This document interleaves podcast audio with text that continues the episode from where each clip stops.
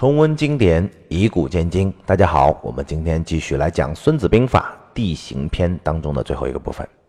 士卒如婴儿，故可与之复生息；士卒如爱子，故可以与之俱死。就对待士兵啊，就像对待自己抚养的婴儿一样，那么就可以叫他们一起去跳生息，去冒险。对待士兵，如果像对待自己的儿子一样，就可以和他们一起去赴死。战国时期，吴起为将啊，与下属最贱者同衣食，卧不设席，行不乘马，自己背着自己的干粮，和士卒同劳苦。有一个士兵腿上长了疮，吴起亲自用嘴给他把那个毒给吸出来。那个士兵的母亲听说之后，悲伤的大哭。邻居问：“将军对你儿子这么好，你还哭？”他母亲说：“唉，曾经啊，他爹腿上也长了个疮，吴将军呢就替他把这个疮脓给吸出来了，很快就打死了。今天呢，吴将军又为我儿子吸疮，那我儿子看来也要为他而死了。”梅尧臣的注解叫什么？叫“抚而育之，则亲不离；爱而助之，则信不疑。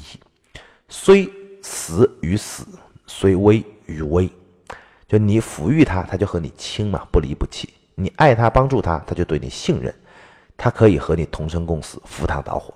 所以，对于士兵要有抚育的真心啊！你别认为吴起那个是手腕，那是方法。如果你认为那是手腕，那你就自己去试试看吧，对吧？你去吸别人腿上的脓疮，你试试看。你没有真诚的爱，没有一颗待兵如子的心，你是做不了杰出的将领的。合适的注解叫。后汉破羌啊，这个将军段炯也是行军仁爱，士卒受伤，他都亲自去探视，亲自替他们包扎。在边疆十几年，未尝一日入寝，就没有一天正经是在床上睡觉的，都是与他自己的将士同吃苦，同为乐，所以人人乐意为他而死。所谓的身先士卒啊，兵法云叫勤劳之师，将必先己，蜀。不沾盖，寒不重衣，险必下步。军警诚而后隐，军食熟而后饭，军累成而后舍。这不是一次两次啊，一天两天，而是几十年如一日都这样。你这个是装不出来的，能装几十年那就不是装了，就是真的了。那么能有人做到吗？极少数。何氏还讲了一个叫西晋八郡太守王睿的故事。西晋灭了蜀汉。啊，王睿做八郡太守，因为靠近吴国的边境啊，准备打仗嘛，百姓啊、士卒啊都苦于劳役，叫生男这个多不举啊，不举就是不养育，就生了儿子呢就杀掉或者遗弃或者扔掉。生男儿不举的事儿，在中国啊历代都有，因为很多人啊人头税都是按男丁收的，那很多时候男丁呢就是劳役啊，要做很多事儿。你家里有几个男孩呢，就要交多少税，就要分担多少劳役。在汉武帝时期，穷兵黩武，没有钱了，《汉书》上面记载叫武帝征伐四夷，重赋于民，民产子三岁则出口钱，故民重困，至于生子则杀，甚可悲痛啊！如果你生了儿子，看到到了三岁，他就要开始交人头税了，人民是交不起税的，那就不敢养儿子喽。那生下来的如果一看是儿子，就把他杀了，因为知道计划生育有杀女婴弃婴的，对吧？但是你不知道，历代其实都有因为兵役而杀男婴的。杜甫的诗中道：“幸知生男恶，反是生女好。生女犹得嫁比邻，生男埋没随百草。”啊，实际情况比这个还要惨。知道了这种情况，王瑞怎么办呢？他一向是非常严惩啊，弃婴杀婴的。第二，只要是有生孩子的，都给产假，免劳役，减赋税，就这样就救了几千个男孩。这样过了十几二十年，他到了奉命兴师伐吴的时候，这些男丁正好都到军队里面参军，到了参军的年龄，父母们都对自己的孩子说：“你呀，你们不是你爹妈生的，你们都是王府君生的，一定要为府君效力，不要爱惜自己的生命。”结果，王睿以七十岁的高龄完成了灭吴大业，三国归为晋。厚而不能使，爱而不能令，乱而不能治啊，譬如。骄子不可用也。如果你只知道厚待而不能指使他，那如果你一味的溺爱而不能命令他，如果违法乱纪也不能治理他，那么士兵就变成了骄子啊，骄子就没有办法使用了。杜牧的注解叫黄石公说，叫士卒可下而不可骄，意思就是你可以平人平易近人，你可以礼贤下士，但是你不能骄纵他。恩以养士，谦和待人，这叫可下；治之以法，这叫不可骄。英孚这本书里面说，害胜于恩。我们往往对一个人太好，结果就害人害己，把他给害了，把自己也给害了。为什么呢？因为一味有恩，只有爱，却没有规矩，没有法，他习惯了，骄纵了，然后就堕落了。你这个时候想把关系再调整回来，这是不可逆的，调不了，所以你只好放弃他。你放弃他了，他机会没了，你呢，也白白培养了这个人。一旦已经形成了习惯的恩情没有了，就成了仇人。其实有什么仇啊，并没有什么伤害嘛，只是停止了恩情而已。但是对于你来说是停止了给予。对他来说呢，是被夺走了他的既得利益，所以恩怨恩仇没有恩就没有怨嘛，没有恩也没有仇嘛。曾经有多大的恩，就会有多大的仇，就会有多大的怨。吴起说：“古空经夺，所以威耳；旌旗徽章，所以威目；禁令刑罚，所以威心。耳威以身，不得不亲；目威以容，不得不明；心威以行，不得不言。三者不立，必败于敌。”故曰：将之所以挥，莫不从一；将之所以止，莫不前死。吴起提出来叫威耳、威目、威心。他经常训练，要做到操练要有仪式。他强化了一个指挥系统的权威，养成令行禁止的习惯，这样才能做到下属不怕牺牲。指哪打哪，旌旗一指，战鼓一敲，马上就会冲，因为不冲的后果很严重啊。李靖说：“畏我者不畏敌，畏敌者不畏我。你怕将领的就不怕敌人，你怕敌人就不怕将领。”所以将领一定要比敌人更可怕。冲锋陷阵不一定会死，你吹了冲锋号不冲的，马上就会阵法。李靖后面说的更恐怖。李靖说：“孤之为将者，必能十足而杀其三；次者十杀其一，十杀其三，威震于敌国；十杀其一，令行于三军。什么意思呢？就先杀自己人。差的将领十个。”杀一个厉害的将领，十个杀三个，你杀十个人杀三个人的威震敌国。你如果是十个人杀一个人的三军听令，所以古代啊，你只要出战之前，必人必然是要杀人祭旗的，不是杀敌人的人质。杀敌人的人质，比如说吴康熙杀吴三桂的儿子，那只是表示决裂，不能立威嘛。你要杀自己内部不听令的人，这才是立军威、立军法，让三军听令。什么样的人最好是斩杀对象呢？就是谁，跟皇上关系最好的那些宠臣，而且呢没有什么能力的宠臣。他以为没人敢动他，吊儿郎当。这个时候呢，你杀了他，三军将士就会明白，哦，原来人人都可以杀。原来你看，那么这个人前人后的一个人，到最后。在三军将士出兵之前就被给斩了，先斩后奏，跟皇上汇报，皇上也觉得嗯杀得好，就这样的故事是数不胜数的。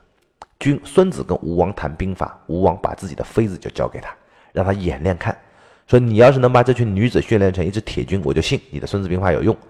妃子们嘻嘻哈哈不听号令啊，孙子马上把领头的两个吴王最宠的妃子给斩了，于是娘子军即刻练成了。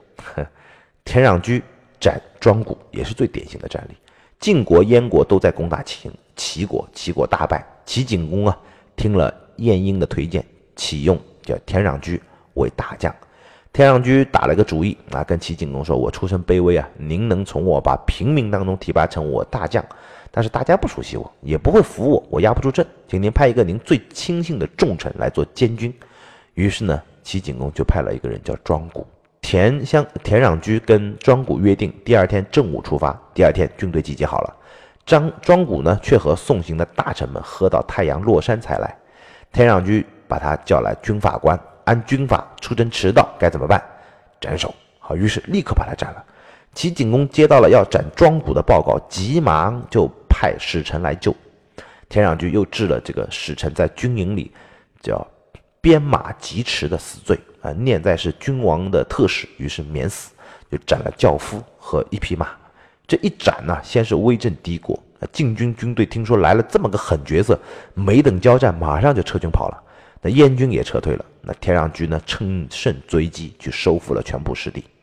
大军凯旋啊，齐景公率百官在郊外迎娶啊，还能哪还记得什么庄谷啊？于是呢，就是封田壤居为大司马，田壤居就成为了著名的司马让居。司马阳居的套路呢，在历史上就被不断的抄袭和拷贝，但每一次呢，都有不读书不晓事儿的啊，把自己的人头给送上去了。秦末陈胜吴广起义啊，项梁这个项羽也起兵，他们都攻占了一些郡县啊，玩得风生水起。天下野心勃勃的年轻人个个都蠢蠢欲动啊。彭越的一些小兄弟找到他说：“你带我们起兵吧。”他们说：“行啊，我们也一定行。”彭越不同意，他说：“现在两虎相争啊，形势如何发展都不清楚，我不想参与你们之间的事儿。”年轻人于是不羁不依不饶，纠结了一百多人，说一定要跟彭大哥一起打天下。彭越被缠得没办法，说：“好吧，那么既然大家都要干，那么明天日出的时候第一次开军事会议，既然要成军，就要立军法，迟到的就直接斩首。”第二天到了中午啊，彭越等着小伙子们稀稀拉拉的来了，迟到了十几个人。彭越说：“军法是迟到的人斩首，可是迟到人太多了，也不能把你们都斩了，就斩最后一个吧。”大家嘻嘻哈哈的说：“有必要吗？下次知道了。”彭越不说话，一步上前，亲自斩了最后一个。众人吓得发抖，都不敢抬眼看他。彭越就此设立土坛啊，以那个人的人头祭奠，成为一方豪杰。最后投靠了刘邦。成为了西汉开国的功臣。其实这三个案例啊，都算是十杀其一啊，有十三十杀其三的嘛。在古代不知道，近代是有大有特有，就是斯大林的大清洗。苏共第二十次党代会前啊，苏联内部这个政治斗争啊，在一九三七年到一九三八年这一年当中，斯大林本人就签署了六十八万一千六百九十二人的处决命令。但是被害的人总数至今都算不清楚。有人说斯大林把红军能打的将领都杀完了，以至于希特勒打进来的是红军都没有能指挥的大将。这个说法不对啊！斯大林并没有输掉第二次世界大战，恰恰相反，他是二战的赢家。内部清洗在理论上就是保持组织强大的一个手段，因为这能让士为我而不为敌。所以如果没有选举机制，就必然要过一段时间来清洗一次。今天讲反腐，有所谓的叫。不反腐要亡国，反腐要亡党的说法，那是不想反腐的人说的话。那不反腐才会亡党啊。你把贪官都抓完了，党就不，党是不会没有官用的。你相信，官永远很多，你只会更加强大和更有说明生命力。张玉的注解叫：恩不可以专用，罚不可以独行。专用恩，则足如骄子而不能使；独刑罚，则士不能轻负而不能用。王者之兵。亦德行参任而恩威并施，只有恩兵就变成了骄子，没有办法用；只有罚呢，士卒就不轻负你，也不能用。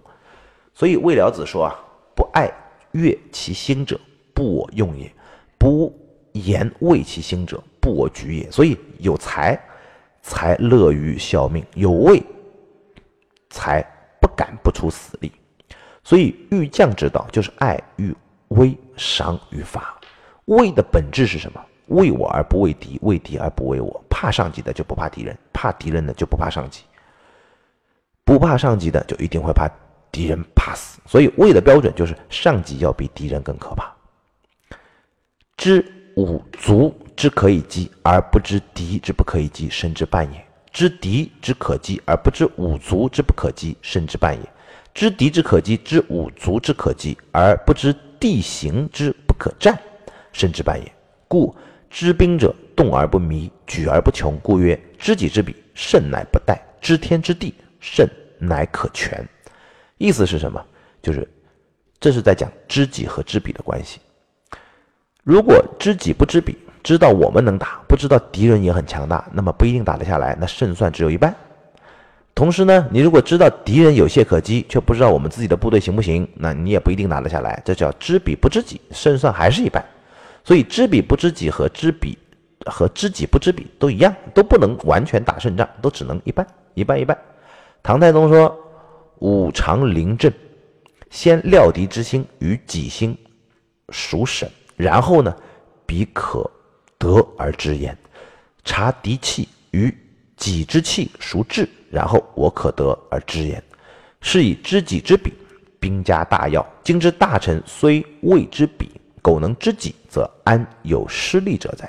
就李世民他的意思就是什么呢？就每次临阵对敌打仗的时候，总是先分析敌人作战企图和我们的作战企图，到底谁能这个谁更思虑审慎，思虑周密，这样就能知彼。再看看敌人的士气和我们的士气，谁更旺盛，这样就可以知己。所以知彼知己是兵家非常重要的一件事儿。今天的大臣就算不能判断敌人，但首先要对自己有所判断。你有清晰的认知，你就不会轻易的失败。李世民能看透别人，他也能看透自己，而且他能动态的把握、驾驭敌我军情军心的变化，制造出一些必胜的时机。他说：“如果你们没有我这个水平啊，你就不用把敌人看透，你只要能认清自己，也不至于自己会败得很惨。”这是李世民的知己知彼观。你没有本事知道别人，那你一定要知道自己啊！我们非常认同这句话。我们学习知己知彼的时候，大多数都是说怎么去知道别人啊，自以为自己啊，说当然很了解了自己对自己。但实际上，人的毛病啊，都是不能正确的认识自己，而不是不能正确的认识别人。做企业也是，别老是去研究竞争对手，知道别人在干嘛，其实没什么用。你要知道客户需要什么，你知道自己能干什么，这是比较重要的。知敌而知可击，知五足之可击，而不知地形之不可战，甚至半也。你就你知道敌人可以打，你也知道我军能打，但是你不知道地形能不能打，你其实还是只有一半的胜算。所以这就是知彼还知己还不够，还要知地形。故知兵者，动而不迷，举而不穷。所以懂得军事的人啊，行动就不会迷惑。措施变化是无穷无尽的，行动之前你都看透了嘛，你都想透了嘛，所以就不会迷惑了。知己知彼，知天时地利，所以有任何变化都会了然于胸，随时应对，不会穷困而无济于事。张玉的注解叫“不妄动，故动则不误；不轻举，故举而不困。知彼我之虚实，得地形之便利而后战也。故曰：知己知彼，胜乃不殆；知天知地，胜。”乃可全，所以知己知彼，胜利就没有危险；懂得天时地利，胜利就有完全的保障。这就是地形当中的一个非常重要的部分，这也是我们今天三篇地形当中的最后一篇。我们下期就和大家来讲更多的关于《孙子兵法》的内容。我们下期再见。